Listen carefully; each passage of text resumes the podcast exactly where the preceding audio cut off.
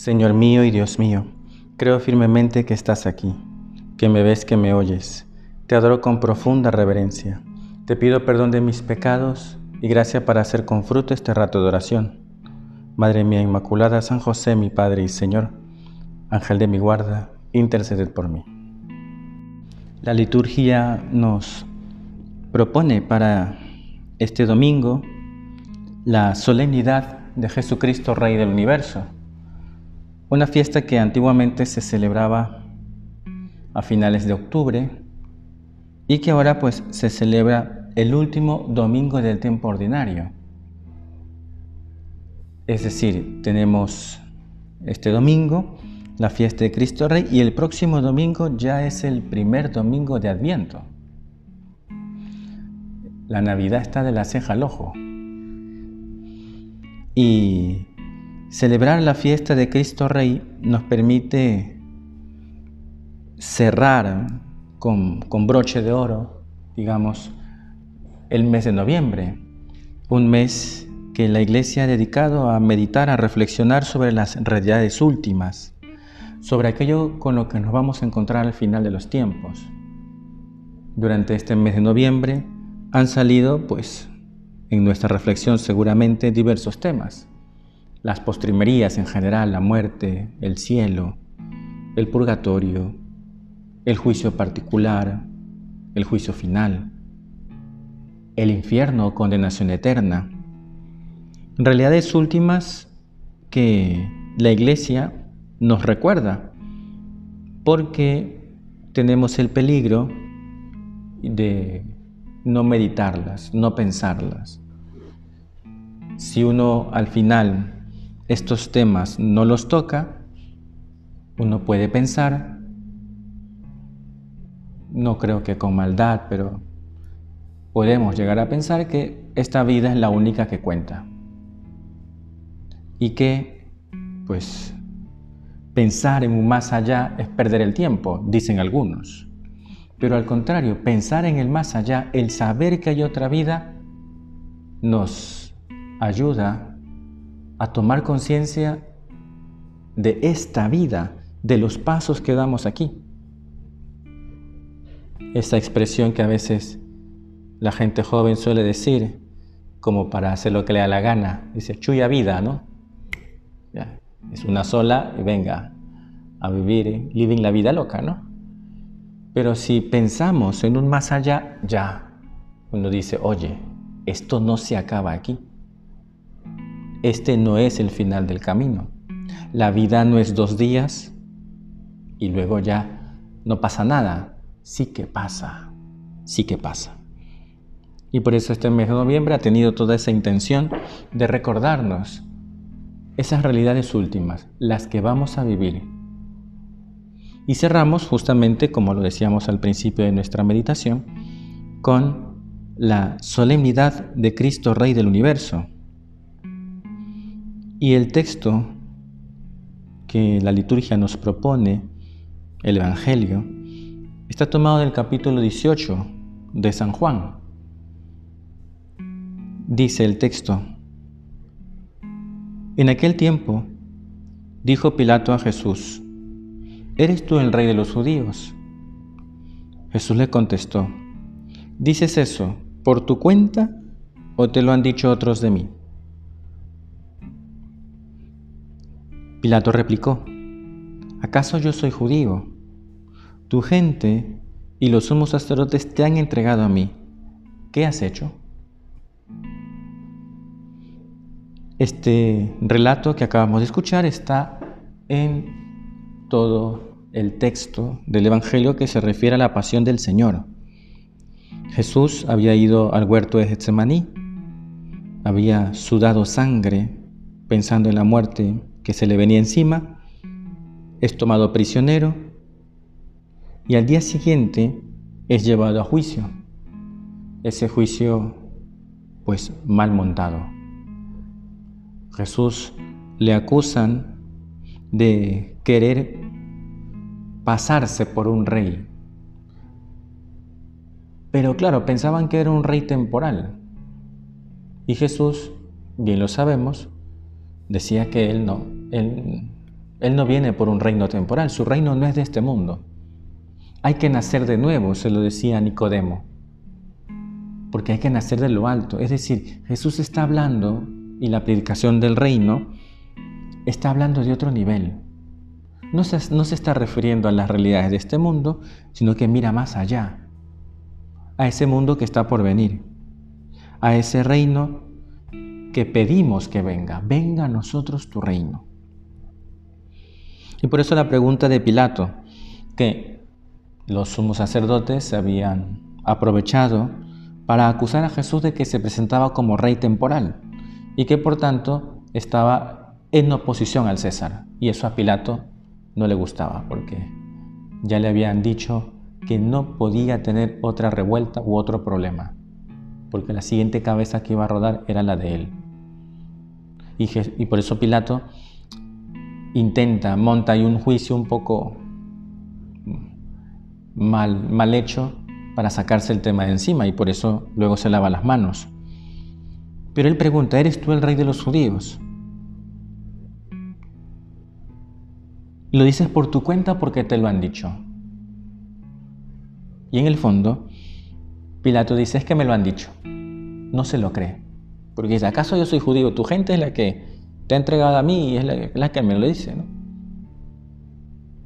Para Pilato, Jesús probablemente era un tipo bueno, no tenía de qué acusarle, pero para Pilato Jesús no era rey. Tenía una visión plana, superficial de un reinado. ¿Qué se iba a imaginar que Jesús estaba hablando de un reinado eterno, de un más allá? No, para Pilato, bueno, si tú eres rey, pues allá tú y tus locuras. Y por eso Jesús le contesta y le dice, oye, es que, fíjate, le dice a Pilato, mi reino no es de este mundo. Ahí ya nos va dando la clave de lo que se trata. Mi reino no es de aquí.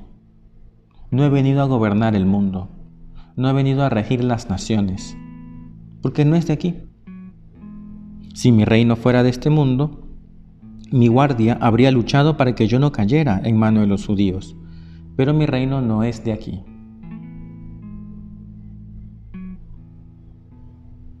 Jesús viene, viene a instalar el reino Jesús vino a anunciarlo, a anunciar la llegada del reino. Pero el reino es su misma presencia. Por eso Él dice, el reino ya está entre ustedes. Es Él, el reino de Dios, que se hace presente ya en este mundo, pero que será definitivo, y por eso Jesús dice, mi reino no es de este mundo, mi reino está a otro nivel, será definitivo al final de los tiempos. Jesús viene a traernos el reino definitivo, el reino de justicia, de amor y de paz. Un reino que no es de aquí. Como la paz que Cristo da no es de aquí, no es de este mundo. Como la alegría que Cristo da no es de aquí, no es de este mundo. Luego Pilato le dice, ah, bueno, entonces, con que tú eres rey. Ya, dímelo, ¿no? Como que dice, ya, suéltalo. Dime de verdad, ¿eres tú el rey? Jesús le contestó, sigue el texto. Tú lo dices, soy rey. Yo para esto he nacido y para esto he venido al mundo, para ser testigo de la verdad. Todo el que es de la verdad escucha mi voz. Ya este último párrafo ya nos da algunas ideas que pueden servirnos para nuestra reflexión. Cristo ha venido para ser rey. Y esa es la primera verdad con la que nos vamos a quedar. Sí, Cristo ha venido a reinar. Pero no es un reino, y eso es lo que Jesús quiere decirnos, no es que Jesús venga a reinar este mundo y a gobernar las naciones como lo hacen pues los jefes de Estado, presidentes de gobierno. No, porque no se trata de que Dios venga a administrar las cosas o que un representante de Él administre este mundo y lo, y lo gobierne. No, no es eso. Pero sí, y es lo que aspiramos, queremos que la ley de Dios inspire la sociedad, marque el rumbo de la sociedad. Porque cuando nos olvidamos de Dios, pues el mundo se desbarata. Ayer justamente fui a visitar a una señora mayor que, pues bueno, me mm, fue a llevar la comunión porque ella no puede salir. Y, y me, siempre que llego me dice, buenas tardes, su reverencia. Y uno se siente así como, es que está bien dicho porque el sacerdote es su reverencia, eh, el obispo es su excelencia, el cardenal su eminencia y el papa su santidad. Ya, eso es otra cosa, ¿no? Dice, buenas tardes, su reverencia. Digo, buenas tardes, ¿cómo está? Dice, ay, dice, preocupada. Digo, ¿qué le preocupa? Dice, las cosas están muy mal. Claro, no ve las noticias y todo lo que sucede. Y, y apenas dice eso, me dice, eso nos pasa por olvidarnos de Dios. Pues tiene toda la razón. En una sociedad donde se olvida a Dios, donde a Dios se lo arrincona, donde a Dios se lo deja de lado, no hay sociedad que se sostenga. Y todas esas maldades que hacemos los hombres es cuando Dios no está, cuando nos alejamos de Él. Y una sociedad donde no está Dios, donde Dios no reine, pero insisto, no porque vaya Dios o un representante de Él a tomar decisiones sociales, políticas, económicas, no es eso. Sino que unas leyes, una sociedad que no esté inspirada en la ley natural, que no esté inspirada en la ley de Dios, pues no se sostiene, se viene abajo. Y a veces se nos quiere vender la idea de que una sociedad progresista, entre comillas, que tiene leyes que van contra la vida, contra la familia, contra el matrimonio. Se nos quieren vender como sociedades avanzadas y, no es así. Esto nos recuerda lo que hemos escuchado en la primera lectura del día lunes. Esta semana ha sido súper interesante porque hemos leído los libros 1 y 2 de Macabeos, libros interesantísimos. Y cómo los israelitas, en primera de Macabeos, eh, decían, ay, es que deberíamos hacer lo mismo que hacen todas las naciones. Por eso tenemos castigos, dicen, por eso nos va mal, ¿no? porque no hacemos lo que hacen los paganos. Pues esa mentalidad se repite. Y nosotros lo que queremos es que Cristo reine, su ley reine, su verdad reine, el bien que nos da Dios sea la meta a la que se dirija nuestra sociedad.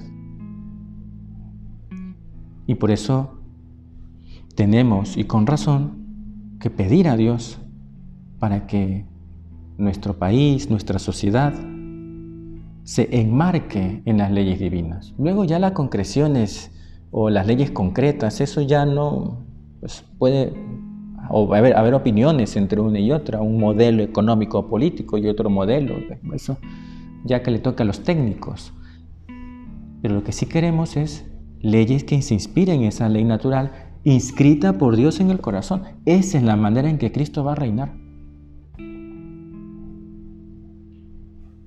Y hoy podemos de manera especial dirigir nuestra oración al Sagrado Corazón de Jesús, porque en la oración se dice, reina en nuestra nación. Eso es lo que queremos, que Cristo reine. Pero no solo en nuestra nación, que ya es pedir bastante, sino que también queremos que Cristo reine en nuestros corazones. Y esa es una segunda idea. Yo para esto he nacido, dice el último párrafo del Evangelio de este domingo, y para esto he venido al mundo, para ser testigo de la verdad. Y todo el que es de la verdad escucha mi voz. Y ahí entramos nosotros. El que es de la verdad escucha mi voz la voz de Cristo, la voz del buen pastor. Todo aquel que sigue la verdad escuchará la voz de Dios y seguirá sus designios. dejará que Dios entre en sus vidas, que Dios gobierne en sus corazones, que Cristo pase a ser el centro, que mis decisiones sean tomadas porque me dejo llevar por Cristo, porque Cristo vive en mí, ya no soy yo, dice el apóstol Pablo en la carta a los Gálatas. Hemos dicho que queremos que Cristo reine en la sociedad, y ya hemos explicado el modo, pero también queremos que Cristo reine en nuestras vidas, que nuestro corazón se ajuste al corazón de Dios, al corazón de Cristo, porque amamos la voluntad del Señor. Queremos que Cristo reine. ¿Y cuántas veces tú y yo no, no damos cabida a Dios? Queremos que Cristo reine. ¿Qué es reinar en Cristo un volumus? que es lo que el Beato Álvaro del Portillo tenía como lema episcopal. Queremos que Cristo reine. Pero tiene que empezar a reinar en nuestras vidas y en nuestros corazones. En cambio, cuando dejamos que sea el pecado, que sea nuestro egoísmo, el que anide, el que acampe en nuestro corazón, pues sacamos a patadas a Dios. Lastimosamente es así. No dejamos que Cristo reine. ¿Cuántas veces por nuestras negligencias, por nuestros pecados, le hemos cerrado la puerta a Dios? ¿Cuántas veces le hemos rechazado? ¿Cuántas veces no hemos querido escuchar la verdad que proviene de su voz? Es que Dios no nos va a decir nada malo ni, como decía el Concilio Vaticano I, ni se engaña ni nos engaña. Y cerramos nuestro corazón a la verdad. Hemos dicho que hace falta que Cristo reine en la sociedad, pero Juan Pablo II insistía y decía, oye, es que si queremos que Cristo reine, si queremos que esto cambie, debemos empezar por la conversión de los corazones. Por allí se empieza. No queremos otra cosa.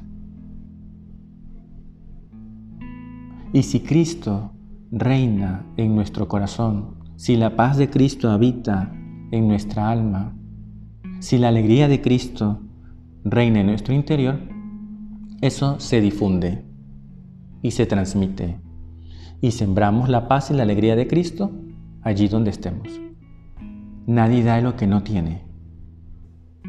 Es hora de tener a Cristo. Es hora de que Cristo conquiste nuestro corazón. Es el momento en el que queremos escuchar la voz de Dios y no dejar ningún espacio, ninguna esquina que no pertenezca a Dios. Es bueno que tú y yo nos preguntemos, ¿Realmente Cristo reina en mi vida, en todo lo que hago? Mis decisiones, mis actuaciones. ¿Realmente las hago a sabiendas que Cristo es el que rige mi existencia? ¿O qué espacio aún me reservo para mí? Porque eso también puede pasar ahí ya no, no, estamos dejando que Cristo reine plenamente. Cuando a veces pensamos en nuestras cosas, en lo que a nosotros nos interesa, pero es el momento de pensar en Cristo. Y así lo han hecho los santos. Como lo dice San José María en Camino, en el punto número 11, voluntad, energía, ejemplo. Lo que hay que hacer se hace, sin vacilar, sin miramientos. Sin estos, sin esto, ni Cisneros hubiera sido Cisneros, ni Teresa Domada Santa Teresa, ni Íñigo de Loyola San Ignacio. Dios audacia, reñaré Cristo un volumus. Queremos que Cristo reine. Lo que pasó pues en ese juicio que le hicieron al Señor, eh, era todo lo contrario. No queremos que Cristo reine. No queremos que éste reine sobre nosotros. ¿Cuánta gente piensa así? ¿Cuánta gente apartada de Dios y que no quiere que Dios esté en sus vidas? Viven como si Dios no existiera. Es triste. Y así lo dice San José María. Dice, ante este triste espectáculo, me siento, dice él, me siento inclinado a desagraviar al Señor. Al escuchar ese clamor que no cesa y que, más que de voces, está hecho de obras poco nobles, experimento la necesidad de gritar alto, oporte ilum reñare. Conviene que Él reine. Es necesario que Él reine. Mucha gente no soporta el reinado de Cristo y se opone a Él de mil maneras. Que tú no seamos de, tú y yo no seamos de esos. Somos de los que damos cabida a Cristo. Queremos servirle serviré, Señor. Y por eso le vamos a pedir también al Señor, con palabras de San José María, que Él nos aumente esos afanes de entrega, de fidelidad a su llamada divina, con naturalidad, sin aparato, sin ruido, en medio de la calle. Démosle gracias desde el fondo del corazón. Dirijámosle una oración de súbditos, de hijos, y la lengua y el paladar se nos llenarán de leche y de miel. Nos sabrá a panal tratar del reino de Dios, que es un reino de libertad, de la libertad que Él nos ganó. Queremos que Él reine en nuestras vidas. Queremos que Cristo reine y que para Él sea toda la gloria. Y por eso, pues, hay que luchar. Como dice eh, Nada se consigue sin esfuerzo. ¿Y cuáles son las armas que Cristo nos ha dejado? Pues la oración, el sacrificio. Hay que orar, sacrificarse, sufrir, amar.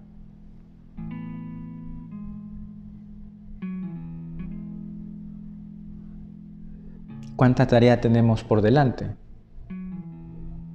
¿Cuánta, ¿Cómo se puede saber ¿no? la, la cantidad de tareas que tenemos por delante, por la cantidad de gente que está lejos de Dios. Ya con eso tenemos para entretenernos toda la vida. Por cuánta gente tenemos que rezar. Quizás conocemos a muchos o algunos que no están cerca de Dios.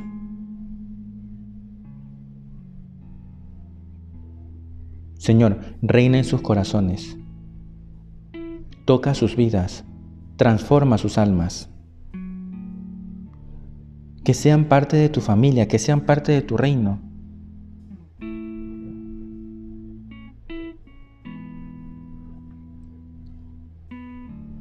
Jesús es el modelo, dice San José María en uno de sus apuntes. Imitémosle, imitémosle sirviendo a la Iglesia Santa y a todas las almas. Cristo un reñar en volumus. Queremos que Cristo reine. A Dios sea toda la gloria. Queremos un reinado efectivo de Cristo, toda la gloria de Dios. Y entonces uno se puede preguntar, ¿y qué tengo que hacer? Desde donde estoy. Pues lo principal la oración y hemos insistido en ello. La tarea que tenemos entre manos es también oración. Y todo lo que podamos padecer y sufrir es también oración. Así conseguiremos que Cristo reine, pero empecemos por nuestras almas, por nuestros corazones. Que Cristo ocupe todo. Que no quede ningún rincón en el que no esté Dios. Solo así vamos a ser felices. Ante un mundo que se encara delante de Dios, que se atreve a ponerse a su nivel. En un mundo que no conoce a Cristo, que no ha visto la belleza de su rostro, que no conoce su doctrina. Tú y yo queremos que Cristo reine. Confiemos en la eficacia de nuestra oración y lógicamente de nuestra palabra, porque muchas veces tendremos que hablar y tendremos que decirle a la gente, oye, no vivas como si Dios no existiera. Piensa que este mundo pasará y te vas a encontrar con Dios, con ese Cristo que reinará al final de los tiempos. Por ahí leí en un tuit, dice, hay de aquellos que piensan que, le, que Dios es solo una idea que el hombre tiene en la cabeza. Vaya sorpresa que se van a llevar al final de los tiempos.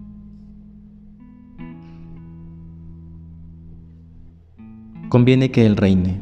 Señor, empieza a reinar en mi corazón. Cuando te reciba en la comunión,